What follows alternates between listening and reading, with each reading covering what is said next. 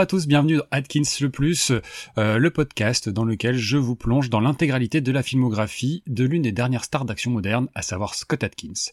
Je suis Aurel et dans chaque épisode je vous parle de trois films dans lesquels apparaît l'acteur, dans l'ordre de production. Ce sera l'occasion ainsi de mesurer l'évolution de carrière et d'en connaître un peu plus sur lui et la manière dont sont montés ses films. Pour chacun des films présentés, je vais donner quatre notes en fonction du scénario, de la réalisation, du jeu d'acteur, avant de donner une note ultime liée à la performance de Scott, une note que j'ai appelée la note Atkins. cela nous donne donc 4 fois 5 points à répartir pour nous donner une note totale sur 20 et ainsi établir un classement de tous les films de l'acteur. Alors dans l'épisode précédent, nous avions laissé Scott Atkins entre les mains vengeresses de Choi Ark lors euh, d'un épisode où euh, on s'était perdu dans le marasme de Black Mask 2 City of Mask. On va donc rester un petit peu à Hong Kong et retrouver Bay Logan. Donc Bay Logan, c'est celui qui avait permis à Atkins de se remettre le pied à se mettre hein, le pied à l'étrier en le proposant pour son tout premier rôle dans Extreme Challenge. Logan est appelé à travailler sur le, scénario, scénario d'un nouveau film d'action teinté de fantastique qui met en scène à l'immense star chinoise euh, Jackie Chan. Et euh, Jackie Chan qui à l'époque entame euh, une, une, opération conquête du, du, marché américain après une première expérience plutôt frustrante dans les années 80 et des films qui sont sortis chez nous sous des titres comme Le Chinois ou Le Retour du Chinois, qui d'ailleurs n'ont aucun lien entre eux.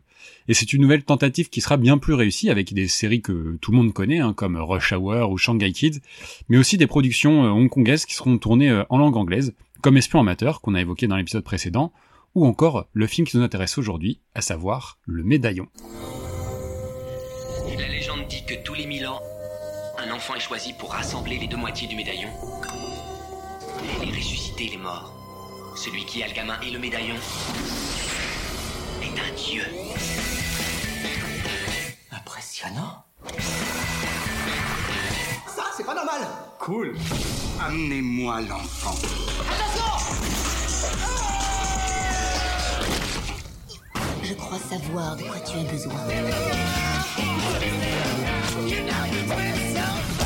Ta femme est... Comment avez-vous osé tirer sur ma femme? Comme dit dans l'épisode précédent, Jackie Chan a quitté la Golden Harvest, sa société de production historique, et il produit alors un nouveau film sous la houlette d'une collaboration entre la Emperor Multimedia Group, EMG, à qui on doit notamment Ichi the Killer de Takashi Miike pour les, les plus férus de cinéma asiatique, et la Tristar qui est une, filiale, de, Sony. Il convoque donc une équipe de techniciens hongkongais euh, composée euh, du réalisateur Gordon Chan, qu'on à qui on doit notamment Fist of Legend avec Jet Li, Arthur Wong euh, à la photo, hein, qui a fait également la photo de Piège à Hong Kong, ou encore Sammo Hong, le flic de Shanghai himself, à la coordination des, chorégraphies. C'est à l'époque le plus gros budget euh, hongkongais, avec 35 millions de dollars, euh, pour une recette qui sera euh, à l'époque à peine supérieure à 41. Mais bon, assez digressé, passons à présent au scénario. Initialement signé Alfred Chung, le scénario sera remanié par euh, pas moins quand même de cinq autres scénaristes, dont évidemment Bay Logan, dont je vous parlais juste avant. Alors l'histoire retenue dans le montage euh, euh, s'intéresse à Eddie, Eddie Yang, un policier hongkongais chargé de collaborer avec Interpol sur l'enlèvement d'un jeune garçon par un groupe de bad guys, aux intentions pas forcément très claires, ayant exporté donc l'enfant dans un conteneur jusqu'au port de Dublin, donc Dublin en Irlande par un ensemble de circonstances, prétextes et des scènes d'action très Jackie Chanesque, euh, Young va tenter euh, par tous les moyens de sauver la vie du jeune garçon, jusqu'à même sacrifier sa propre vie. Et oui, mais, mais finalement ce dernier va revenir miraculeusement à la vie et développer des pouvoirs surnaturels, tout ça grâce à une prophétie, celle du médaillon qui chaque siècle choisit un jeune garçon, et euh, qui, lorsqu'il réunit les deux parties du médaillon, possède le pouvoir de faire revenir les morts à la vie. Alors vous le savez maintenant, un grand pouvoir implique de grandes responsabilités, et donc son pouvoir est très convoité par le terrible Snakehead, que Young va tenter d'arrêter avec l'aide des agents Watson et de son love interest Nicole. C'est un peu en substance donc l'histoire euh, qui a été proposée à travers le, monde, hein, dans un film qui n'excède pas les 1h25, bêtisier compris, et qui fait donc abstraction de plus de 20 minutes de scènes coupées qui devaient initialement traiter d'un gang de trafiquants d'organes cherchant à développer des super soldats.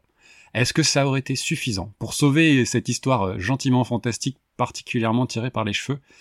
Pas vraiment sûr, tant on s'y perd vraiment dans les enjeux et les contours de cette prophétie euh, très classique et assez laborieuse. Alors pire encore, le personnage de Snakehead et son numéro 2, Giscard, oui, Giscard, ça manque vraiment cruellement de, consistance et de cohérence dans leur motivation, l'histoire d'amour euh, euh contrariée, hein, on va dire, entre Yang et Nicole ne fonctionne pas du tout.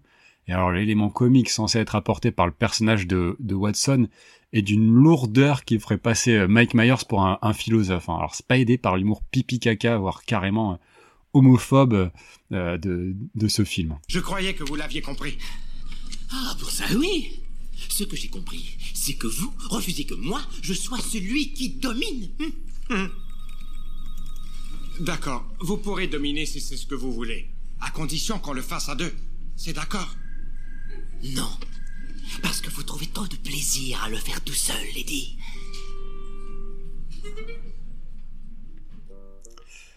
Voilà, ça vole pas super super haut. Et il faut dire que le remontage du film, ça vient un peu achever le, volume d'incohérence et ça finit un peu de plafonner la note que je vais lui attribuer qui est de, de 1 sur 5.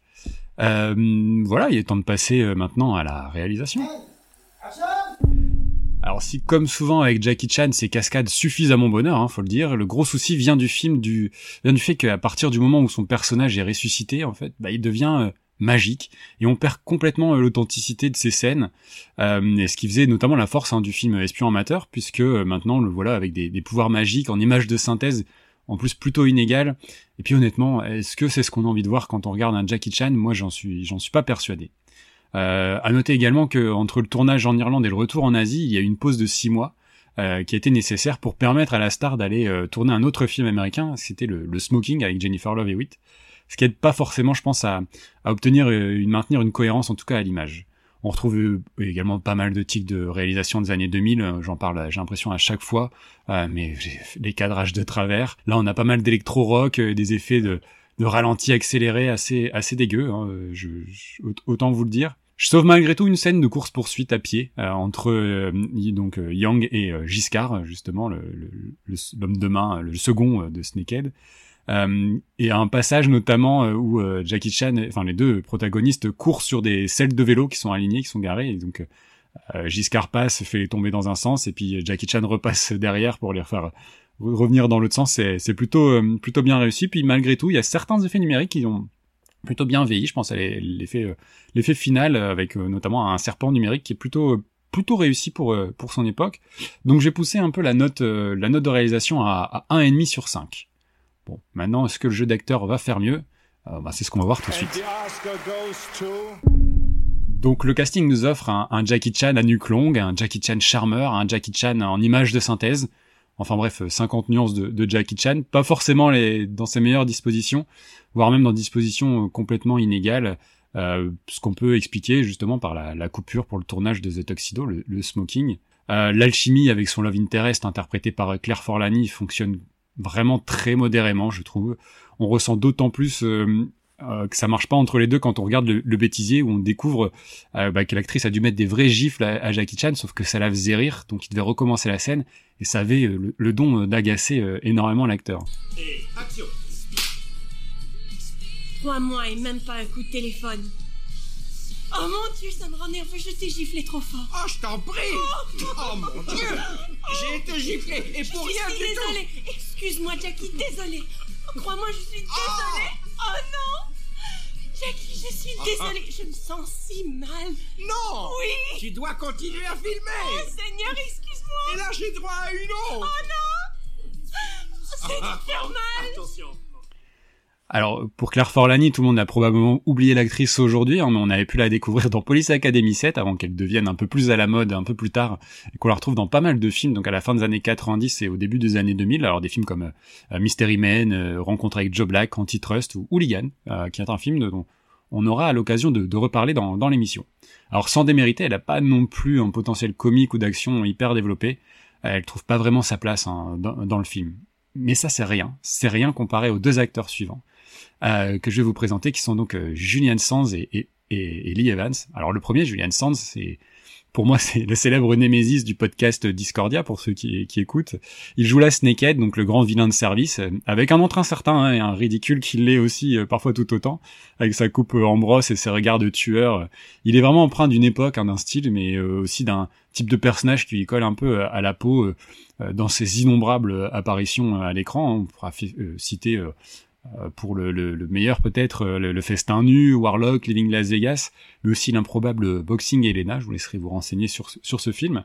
L'acteur a récemment disparu d'ailleurs sans laisser de traces dans les montagnes californiennes. Et il y avait sûrement un, un meilleur moyen de, de, lui rendre hommage. Alors tout ça effectivement n'est rien comparé à la à l'incomparable, hein, on va dire, interprétation de Lee Evans. Alors Lee Evans, c'est qui? C'est un acteur que vous avez sûrement déjà vu quelque part sans vraiment savoir où. Et pourtant, comment oublier euh, ses apparitions dans Le Cinquième Élément, La Souris ou encore Marie à tout prix. Hein? Et oui, c'est lui à chaque fois. C'est un, comédien issu du stand-up qui aura également une belle carrière musicale et euh, euh, une carrière au, cinéma relativement courte. Et quand on voit la, prestation servie ici, bah, on aurait du mal à, regretter le contraire. Hein. Vraiment, pas aidé par un personnage mal écrit, des blagues lourdes. Hein, vous avez pu l'entendre tout à l'heure il y a un festival de cabotinage lourdingue, de grimaces bien trop éloignées du génie de Jim Carrey, par exemple, pour faire mouche.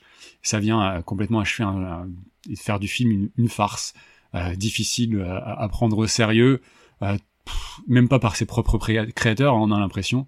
C'est l'acteur, c'est vraiment le gros point noir de l'interprétation du film. Il vous fait souffler de, de, de honte, hein, de gêne euh, pendant toute la durée du, du métrage, hein, qui, je rappelle, ne dure que 1h25 bêtisier compris. Donc vous l'aurez compris, ça n'ira pas très haut. Euh, même si ce n'est pas pire que Black Mask 2, j'ai donc poussé la note un petit peu à 1,5 sur 5, et je suis bien heureux de pouvoir enfin passer euh, à la note Atkins. Alors sa première rencontre avec Jackie Chan s'était avérée euh, frustrante, on s'en rappelle, avec un temps à l'écran ben, proche du néant. Cette fois, on a le mérite de le voir très clairement dans, dans le film et à partir de la 34e minute, pour jouer les hommes de main à la solde de Snakehead, affublé d'une sublime veste en cuir bordeaux et d'une paire de lunettes très, euh, on va dire, années 2000, il a le droit à une petite confrontation avec Jackie quand même avant d'apparaître, euh, avant de disparaître, pour réapparaître, pour redisparaître, au gré euh, des incohérences d'écriture et, de montage. Et il revient donc à, un certain moment dans le groupe des, bodyguards, on va dire, à la solde des méchants, jouer les gros bras débiles et mutiques. Alors c'est assez maigre hein, pour vraiment apprécier ses qualités, et pourtant euh, Atkins, lui, va crier euh, à qui veut l'entendre que c'est l'un de ses meilleurs souvenirs de tournage, mais pour une raison euh, bien précise, puisque c'est lors de, la scène de la première confrontation avec Jackie Chan, l'acteur a été mis au défi que s'il réussissait cette scène, il se verrait confier le combat final face à la star. Alors c'est un défi qu'il a relevé haut la main, mais c'est une scène qui finalement ne sera pas dans le film. Malgré tout, la reconnaissance qui lui est offerte bah, suffira à, à faire gonfler un peu la, la confiance de l'acteur euh, pour la poursuite de sa carrière. Il apparaît également euh, un peu plus dans les scènes coupées, euh, que je vous conseille peut-être d'aller voir euh, si vous êtes un complétiste. Euh, il bénéficie d'au moins une ligne de dialogue dans ces scènes coupées-là. Il a même droit à une scène où il subit un sort de, lié au médaillon, donc il se, on voit sa tête rétrécir et son corps gonfler dans une bouillie d'images de synthèse vraiment pas ouf, quoi. Bon, ce qui fait que c'est pas encore le rôle qui va lui permettre de se révéler et que bah, ce sera difficile d'aller au-dessus d'un 0,5 euh, sur 5 euh, pour, euh, pour cette prestation, quoi. Ça nous donne un, un total de 4,5 sur 5 qui le pousse, qui le, place à la troisième place quand même du, du classement, juste au-dessus de Black Mask 2. Ce qui me paraît plutôt, plutôt mérité et nous permet de, d'avancer un petit peu dans la carrière de l'acteur, puisque je vais enchaîner tout de suite, puisqu'en parallèle de sa carrière hongkongaise, ah bah, Scott il continue de transmettre ses bandes démos aux sociétés de production, à la recherche euh, forcément de celui qui, qui lui laissera euh, sa chance. Hein. Euh, et donc, euh, une de ces VHS atterrit chez le réalisateur israélien Isaac Florentine. et cassette qu'il regarde pas tout de suite, hein, c'est sur l'insistance d'un ami qu'il regarde la, démo, dans lequel Scott a fait un montage où il met à la fois en valeur sa plastique, ses capacités martiales, ses capacités de cascadeur, mais aussi d'acteur à travers ses apparitions, notamment dans les séries télé. Euh, alors, faut savoir que Florentine n'est pas un novice en arts martiaux puisqu'il possède son propre dojo à Tel Aviv à l'époque. Il a enseigné euh, le karaté avant de partir aux États-Unis pour se spécialiser dans les films d'action, euh, on va dire pour vidéoclub, en mettant en scène des stars du genre comme euh, Antonio Sabato Jr., Gary Daniels, Dolph Lundgren, Michael Worth ou encore la, vedette française des, des bacs à soldes, Olivier Gruner. Enfin, que des gens qui mériteraient un podcast dédié, mais il s'est surtout fait la main sur la, la série des Power Rangers qui lui a permis de travailler euh, très très très quotidiennement euh, et à mettre en scène des scènes d'action. Euh, et au moment où il découvre la vidéo d'Atkins, il travaille pour la société New Image, donc une société euh, dont on va parler très rapidement, hein, fondée par Ravi Lerner, qui est un ancien de la, la Canon, que les habitués de, de Vidéoclub une fois plus connaissent bien. Et il doit prochainement tourner un film qui fait partie d'une collection qu'ils vont appeler les American Heroes, donc dont l'objectif est vraiment de valoriser l'armée de, de l'oncle Sam. Et il s'est dit qu'il tient là, donc avec avec la, démo de l'acteur, bah, peut-être une nouvelle poule aux œufs d'or. En tout cas, ce sera le début d'une longue collaboration et qui démarre avec avec un film. Et ce film, c'est Special Force USA. Ruthless warlord.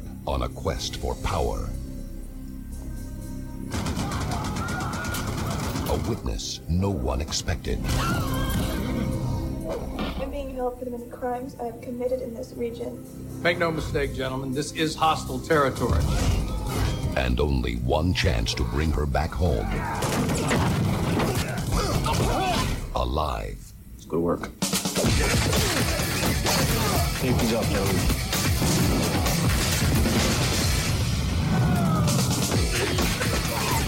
Clear, clear.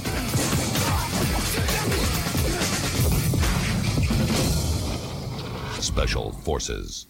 Alors vous vous dites forcément, ça y est, Hollywood, les studios, tout ça, mais ça serait mal connaître nos petits margoulins de New Image qui se sont fait les pionniers dans la délocalisation de la production à petit budget vers des pays à la main-d'œuvre bien moins chère. Et si initialement le tournage est, prévu en Inde, que le scénario tentait de, faire passer pour l'Afghanistan, bah tout foire au dernier moment et l'équipe se rend, euh, prend la direction donc de la, de la Lituanie. Euh, effectivement, de quoi bien bonifier un budget hein, qu'on estime à, à, à 2 millions et demi de dollars. Mais alors ça raconte quoi euh, Special Force euh, USA Eh ben écoutez, c'est ce qu'on va voir tout de suite en parlant du scénario. Écrit par euh, David White, un futur collaborateur régulier du réalisateur, Special Force va donc nous narrer euh, l'enlèvement et la séquestration d'une journaliste un peu trop zélée par un ancien général bosniaque œuvrant de manière un petit peu trop libre pour le compte du président d'une ancienne république euh, soviétique qui n'existe pas, hein, qui s'appelle la Muldani dans le, film. Et pour le libérer, les Américains vont envoyer à, la, à sa rescousse la fine fleur de ses soldats, les forces spéciales, dont le chef a la particularité quand même d'avoir été traumatisé par ce même commandant bosniaque lors de la guerre en, Bosnie. Sur place, ils recevront l'aide d'un agent britannique, qui est un personnage ajouté un petit peu à la hâte pour intégrer justement Scott Atkins dans l'intrigue et justifier euh, son accent british. Tout ça va nous mener vers des combats sans merci, de nombreux morts, de très très nombreux morts, mais heureusement, la gentille journaliste américaine, qui sera sauvée euh, suite à un double combat euh, en parallèle, avec d'un côté euh, le commandant des forces spéciales face à son ancien bourreau, et de l'autre l'agent britannique face à l'homme de main mutique local. Tout ça se termine bien, les gentils repartent avec, en hélico, au sein duquel un soldat va même demander la journaliste en mariage et où le commandant des forces spéciales jurera qu'il ne prendra pas sa retraite tant qu'il pourra servir ce magnifique drapeau américain. Mais je vous propose plutôt d'en écouter un petit extrait. Vous voulez m'épouser?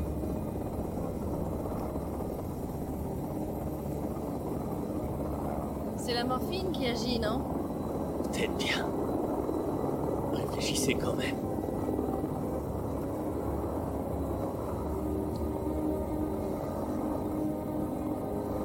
C'est aussi pour cela que nous continuons. J'ignore quelles sont vos raisons, mais je connais les miennes. Et quelles sont-elles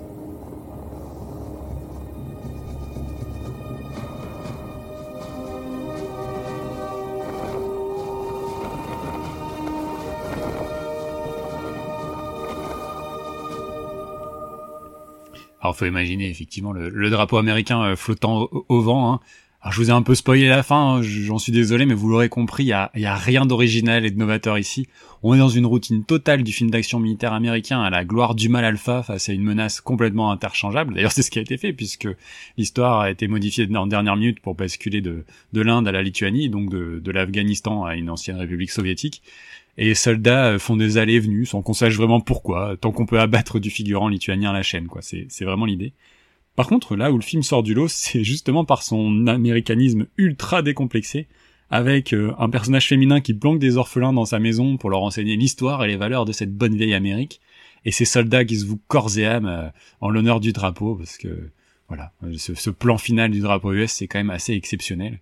On, a bien donc euh, une histoire d'homme blanc qui vient libérer un peuple opprimé, en plus lié à un ancien bloc soviétique, donc communiste, vous voyez le tableau, on plonge les deux pieds dedans, dans le nanar le plus total, pas aidé par des personnages aussi bien écrits qu'une notice de lecteur MP3 achetée sur AliExpress, et des dialogues complètement inutiles, voire vraiment débiles. Du coup c'est marrant, hein, mais objectivement je vois pas comment je pourrais mettre plus qu'un 0,5 sur 5 euh, pour le scénario. Et alors la réalisation, vous allez me dire, est-ce que c'est au diapason? Et ben c'est ce qu'on va voir tout de suite. Le film commence assez doucement au niveau mise en scène, ça a de la, gueule d'un téléfilm, hein, assez correct d'ailleurs, la, photo est sombre, pas vraiment travaillée, les décors lituaniens font très vide, et puis on nous présente euh, euh, les personnages euh, grâce à l'incrustation de leur petit patronyme sous leur visage. Ok, c'est facile hein, de faire ça, on en a parlé justement il y a pas longtemps dans un épisode du film le plus, Sauf qu'à ce moment-là, bah, ils sont pleins de peinture de camouflage, il fait noir, donc difficile ensuite de reconnaître qui est qui euh, dans, dans, ces personnages-là. Mais bon, passons. On, arrive ensuite sur une base arrière euh, des soldats américains censés être situés en Allemagne, mais avec un entrepôt sur lequel on retrouve une, une énorme écriture euh, lituanienne, donc difficile de, retrouver de la, cohérence. pareil pour la direction artistique, hein, on repassera l'essentiel étant de bien mettre en avant euh, les bannières étoilées, on en voit sur des murs, euh, sur les mugs, euh, et à d'autres endroits que j'ai même pas envie de savoir. On, a beaucoup de plans en contre-plongée, histoire de bien marquer la virilité et la supériorité de nos American Heroes, mais tout ça, c'est rien hein, comparé aux scènes de combat, aux gros flingues, aux grosses grenades où ça pète de n'importe où. Là, surtout, ça pète là où personne ne vise. Et ça, c'est assez exceptionnel.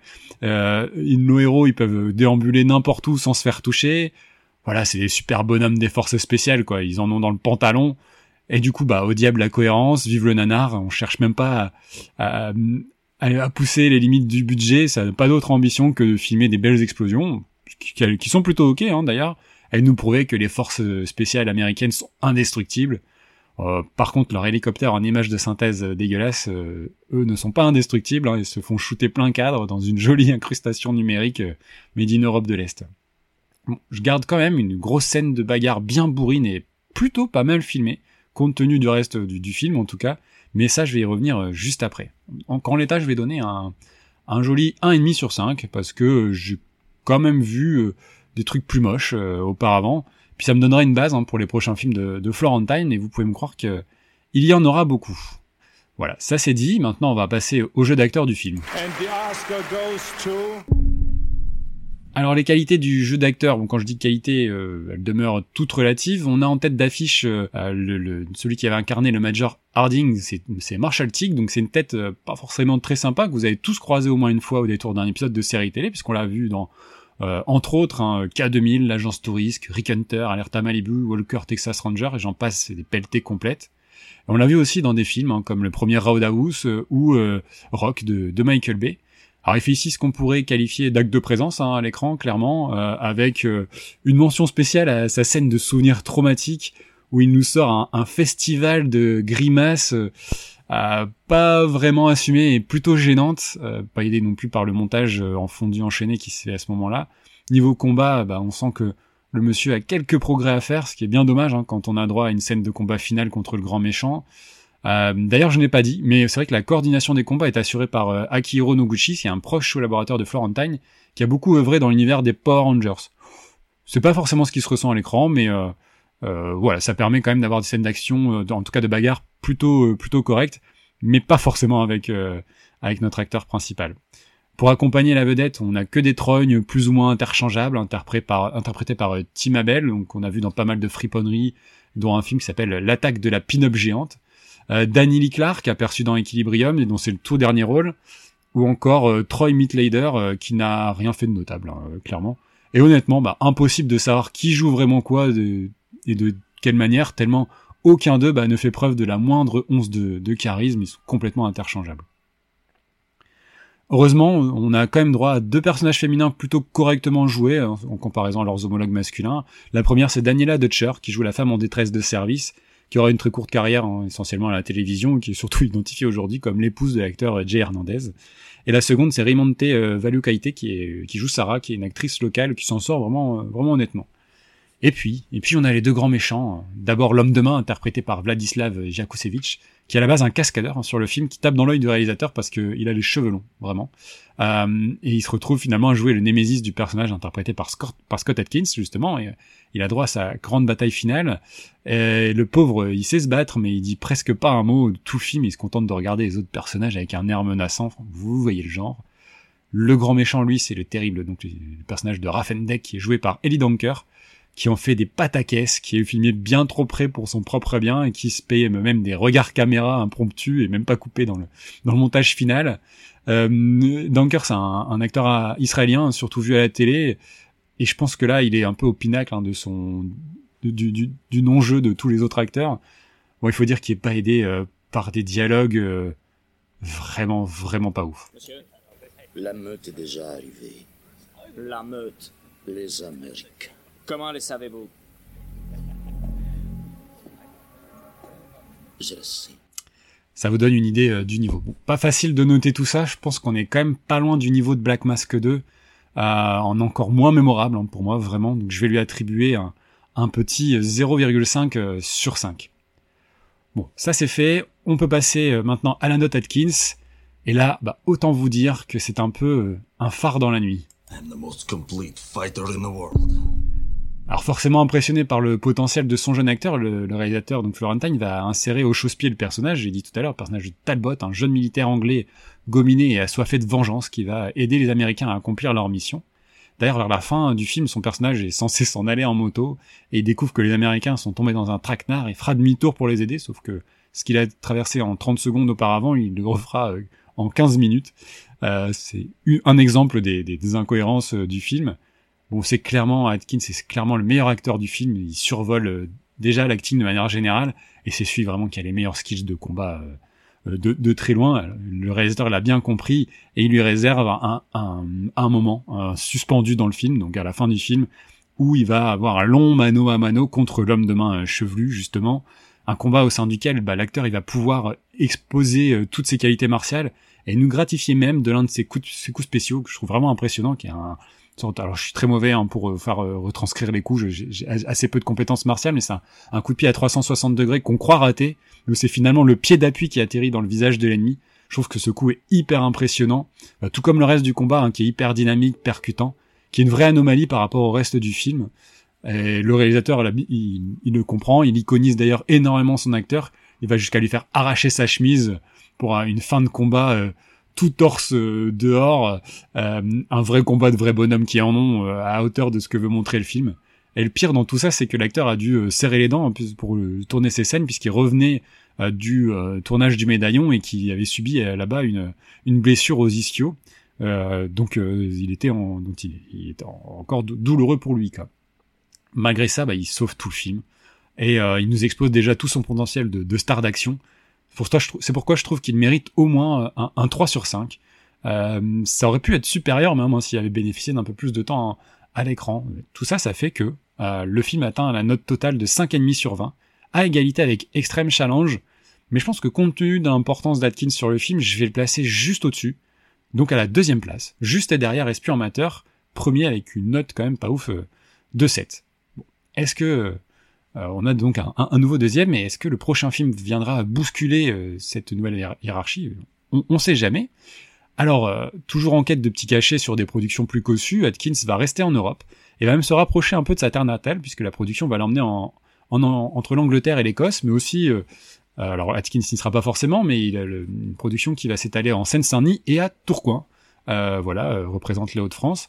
une production européenne, donc forcément, puisque nous allons parler d'une production EuropaCorp, la société de production de Luc Besson, grâce à laquelle il va pouvoir faire développer toutes ses idées post-it par des réalisateurs maison et en langue anglaise pour l'exportation. La majorité de ces concepts accoucheront de films d'action assez bas du front, souvent très cons, parfois rigolos. Euh, surtout, il va lui permettre de mettre en vedette des figures de proue du film d'action, hein, comme Jason Statham ou plus tard euh, Liam Neeson, mais aussi Jet Li, avec d'abord euh, Le baiser mortel du dragon, aux côtés du grand, de l'immense Checky Cario, puis le film qui va nous intéresser à présent, et qui répond à la volonté de l'acteur de jouer dans un registre différent du héros martial qu'il incarne habituellement. Et donc, ce film, c'est Danny the Dog. T'as réussi à transformer un homme en chien. Jusque-là, t'as tout bon, Rafi. Si on me rend le pognon, j'enlève pas le collier. Et si on me le rend pas, j'enlève le collier. Comment est-ce que... Comme ma sainte maman disait toujours, si vous... Le maître commande, le chien pays Si vous le prenez assez tôt, les possibilités sont illimitées. Messieurs, jusqu'à la mort.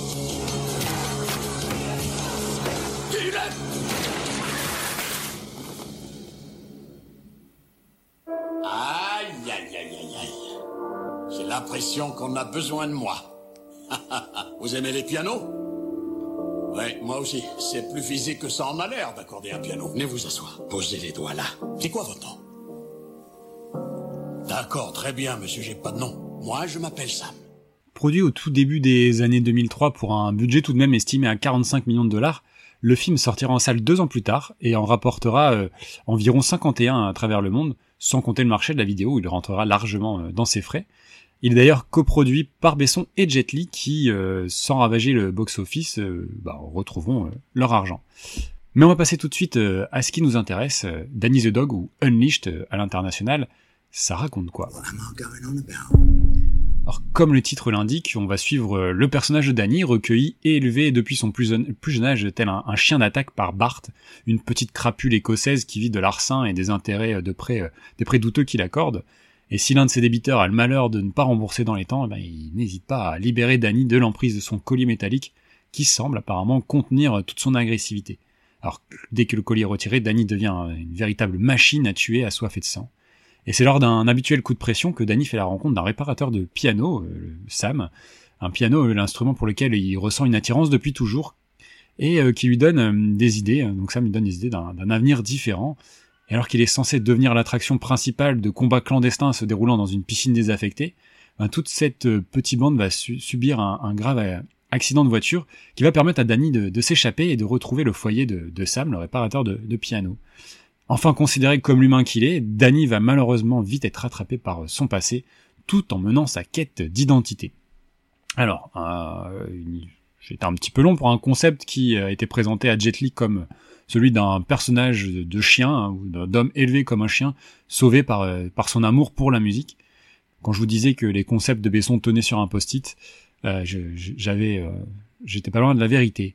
Effectivement, c'est un postulat qui pourrait bien paraître casse-gueule, hein, mais qui a malgré tout plu à l'acteur, qui souhaitait d'ailleurs jouer, jouer un chien, euh, non sans être conscient hein, de la prise de risque que cela pourrait représenter et pour lui et que ça pouvait euh, vite quand même tourner au ridicule.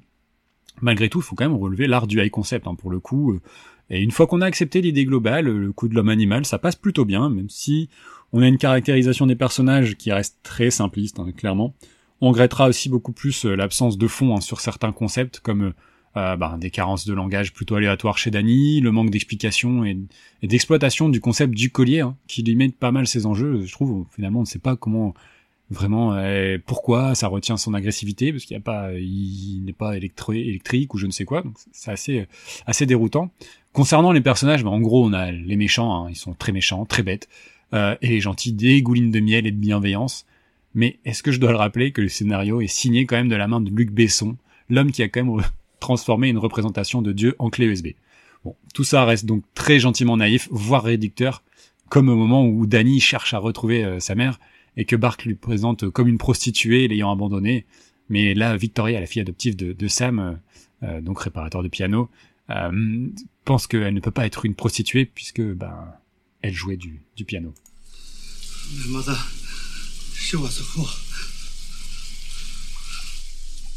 Look, not that I'm an expert, but I have to say, she does not look like, you know, that kind of woman. What does that mean? Oh, she's playing the piano. Bon, malgré tout, ça reste une histoire pas déplaisante, mais qui manque cruellement de nuances, voire même de, de maturité, je dirais. Je vais quand même lui donner euh, la note de, de 2 sur 5, euh, qui est euh, plutôt pas mal compte tenu de ce qu'on a vécu aujourd'hui. Et alors, à l'image, ça donne quoi? Alors je l'ai pas encore dit d'ailleurs, mais le film est réalisé par le français Louis Leterrier, dont c'est la deuxième réalisation, euh, toujours pour EuropaCorp, après Le Transporteur, hein, qui aura fait date au sein des productions Besson et aura marqué le début des pitchs à base de Une fille, une voiture. Les deux hommes euh, s'étaient d'ailleurs rencontrés sur le tournage de Mission Cléopâtre, euh, puisque Louis Leterrier était assistant dessus, et il fait notamment une apparition comme en tant que Où est Charlie?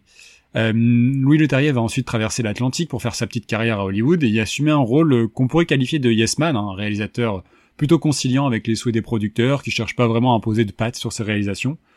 C'est d'ailleurs probablement pour cette raison qu'il s'est récemment retrouvé à reprendre la réalisation des deux derniers Fast and Furious suite au départ de, euh, de Justin Lin. Moi pour autant j'ai toujours trouvé que c'était un bon faiseur, euh, son incroyable Hulk euh, qui arrive tout de même au lancement du rouleau compresseur Marvel m'a toujours fait bonne impression. Puis son travail sur la série Dark Crystal pour Netflix a été plutôt loué. Là, il assure plutôt l'essentiel de ce qu'on attend de ce genre de film, bénéficie de décors écossais euh, plutôt bienvenus, les scènes de combat sont lisibles et euh, font montre parfois vraiment d'une violence sèche et, euh, impactante. Hein.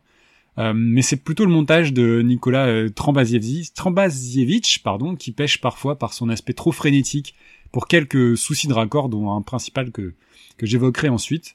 La photo de Pierre Morel, réalisateur de Banlieue 13 et de Taken, est très ancrée dans son époque, avec un ton vert et gris, plutôt sombre, mais en phase avec la météo écossaise, ce qui donne une image propre, euh, sans génie, mais qui permet au film de conserver une forme plutôt cossue, un dynamisme assez appréciable, bien soutenu par une très belle musique pour le coup de Massive Attack, particulièrement quand il s'agit de, scènes dramatiques. Puis il faut parler euh, des chorégraphies, hein, signé Yen Whooping, un immense chorégraphe de combat, un spécialiste des combats câblés à qui euh, on doit euh, notamment ben, euh, les, les, chorégraphies de Tigre et Dragon, Crazy Kung Fu, et qui sortaient du tournage de, de Kill Bill. Alors ici, les, les chorégraphies ont un, un, aspect, comme souvent avec lui, un brin surréaliste, hein, ça, ce qui en décuple aussi la, sa, spectacularité. Et euh, si on accepte le fait que les personnages volent quand tu prennes des coups, euh, bah, c'est assez assez impressionnant. Euh, au global, euh, si euh, malgré, on sent quand même que le, film a, quelques années maintenant, hein, puisqu'il a été tourné il y a, il y a 20 ans, euh, s'il n'est pas exempt de défauts, il est plutôt dans ce qu'on pourrait considérer comme le haut du panier des productions Besson de l'époque. Et pour moi, il mérite quand même un, très correct euh, 3 sur 5, euh, ce qui est une très bonne note. Je pense que c'est euh, peut-être la meilleure note que j'ai attribuée pour le moment. Voilà, on va passer maintenant au jeu d'acteur.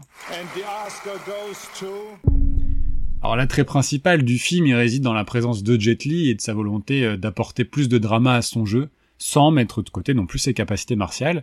C'est vrai qu'on ressent euh, un réel investissement de la part euh, de l'acteur dans son rôle, euh, c'est pas forcément un acteur que je connais énormément, donc je veux pas trop jouer au jeu des comparaisons, euh, euh, ni à l'expertise sur, sur son développement de, en tant qu'acteur, mais là il parvient bien à modifier ses émotions, passant de l'agressivité à la tristesse, le rire, puis beaucoup de candeur hein, qui, l'exprime plutôt bien. et puis quand il se met à frapper, en dehors de certaines scènes où on a l'impression qu'il retient ses coups, on voit qu'il frappe à côté, mais c'est vraiment très très sec. on sent à quel point c'est une arme, hein, clairement. Euh, Atkins dira d'ailleurs qu'il euh, a été très impressionné par euh, ses capacités à, retenir des chorégraphies de combat en un temps record, là où d'autres avaient besoin d'énormément de préparation. Lui arrive, on lui explique ce qu'il faut faire et puis il le fait quoi. À ses côtés, on retrouve tout de même l'immense Morgan Freeman dans son rôle éternel de, sage, de, l'homme qui sait. À la différence que cette fois, bah, son jeu passe beaucoup plus par le phrasé et le langage corporel. Hein, son personnage étant, étant non voyant, il, a des lunettes pendant tout le film. C'est pas sa meilleure performance, mais il est toujours là pour assurer l'essentiel, euh, clairement. Euh, le méchant Bart est incarné par le regretté Bob Hoskins, l'éternel Eddie Valiant de Qui veut la peau de Roger Rabbit, ou Mario dans la première adaptation cinéma de Mario Bros. Là, il s'en donne encore joie dans la méchanceté excessive. Il n'hésite pas à pousser certains potards à fond, c'est assez rigolo. Et puis enfin, c'est Kerry Condon euh, qui complète le casting principal en interprétant Victoria, la fille adoptive de Morgan Freeman euh, qui est une actrice que vous connaissez peut-être, si vous avez du goût, puisque vous avez dû l'avoir joué Stacy dans la, la série Better Call Saul, donc la belle-fille veuve de Mike. Euh, son interprétation de jeune étudiante fonctionne plutôt bien, si elle a parfois tendance à trop forcer les traits de l'innocence et de la bienveillance, quitte à devenir euh, assez agaçante. C'est un peu à l'image de personnage du film, mais globalement c'est très correct, très cohérent, c'est bien au-dessus des autres films traités, c'est pourquoi je vais lui donner 3,5 sur 5. Euh, voilà, c'est très très bien. Et euh, bah, je pense qu'il est temps maintenant de passer à la note euh, Atkins. Hein. Alors crédité comme le Swimming Pool Fighter numéro 2, l'acteur assure ici euh, ben, pas autre chose. Hein. Comme dans The Médaillon, on doit se contenter d'un combat en groupe de quatre euh, contre une autre de ses idoles, euh, dans une scène encore plus courte que dans le Médaillon. Il arbore là cette fois-ci un look entre le SM et la rave party des années de la fin des années 90 avec un un joli bouc euh, travaillé, des pics sur la tête. On le distingue quand même plutôt bien. Il joue même une scène de terreur lorsque euh, Danny manque de peu de l'écraser avec une énorme masse, puis disparaît mystérieusement de la scène. Je vous l'ai dit tout à l'heure, un faux raccord. Bah là, il est remplacé en fait par un autre combattant au gré de ce faux raccord euh, bien malheureux. Et pour en voir plus et pour éviter ce faux raccord, bah, il faut se rapprocher des scènes coupées et présentes sur le DVD qui permettent quand même d'apprécier un petit peu plus sa, performance et surtout de retrouver euh, la cohérence euh, de la scène dont je vous propose un petit extrait.